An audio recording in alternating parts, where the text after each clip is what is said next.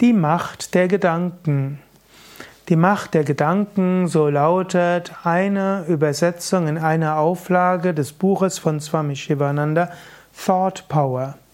Die Macht der Gedanken ist auch ein Titel von anderen Büchern, wo es eben um die Macht und die Kraft der Gedanken geht. Im Yoga heißt es, dass Gedanken die subtilsten und stärksten Kräfte im Universum sind. Wobei es heißt, dass nicht nur der Mensch Gedanke hat, sondern dass letztlich Brahma, der Schöpfer, die Welt geschaffen hat aus der Kraft seiner Gedanken. Swami Shivananda hat gerne gesagt, wie du denkst, so wirst du. Er sagte, ein, sähe einen Gedanken und du erntest eine Handlung. Sähe eine Handlung und du erntest eine Gewohnheit. Sähe eine Gewohnheit und du erntest einen Charakter.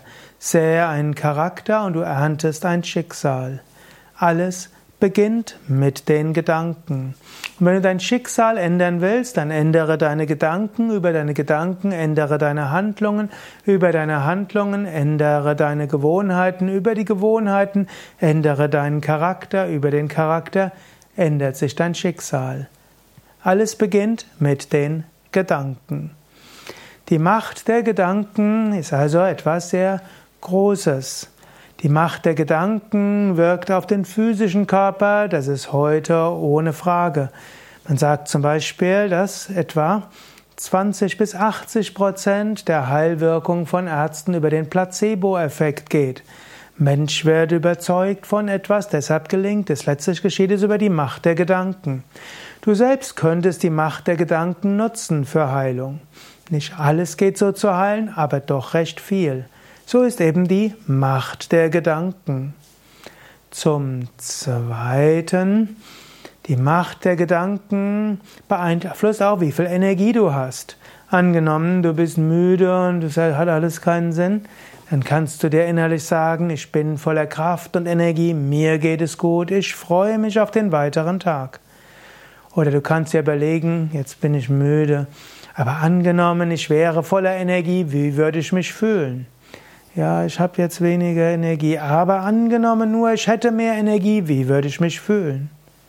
Oder angenommen, ich könnte das, was zu tun ist, mit Freude tun, wie könnte ich es machen? So kannst du deine eigenen Gedanken nutzen, die Macht deiner Gedanken.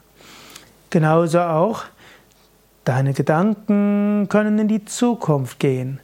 Du kannst deinen, deinen Geist auch fragen und kannst sagen, was müsste ich tun, um das und das zu erreichen?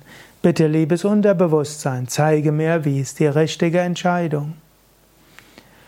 Schließlich gilt auch, das, woran du längere Zeit denkst, wird sich manifestieren.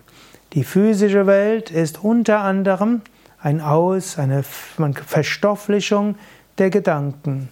Denke etwas stark und es wird sich manifestieren.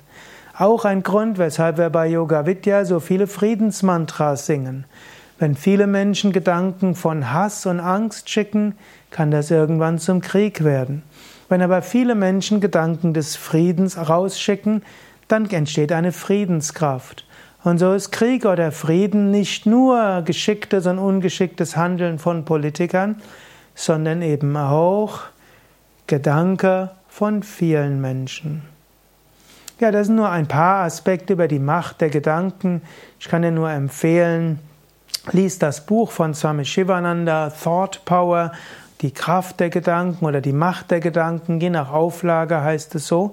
Und so bekommst du viele Tipps, wie du die Macht der Gedanken positiv nutzen kannst.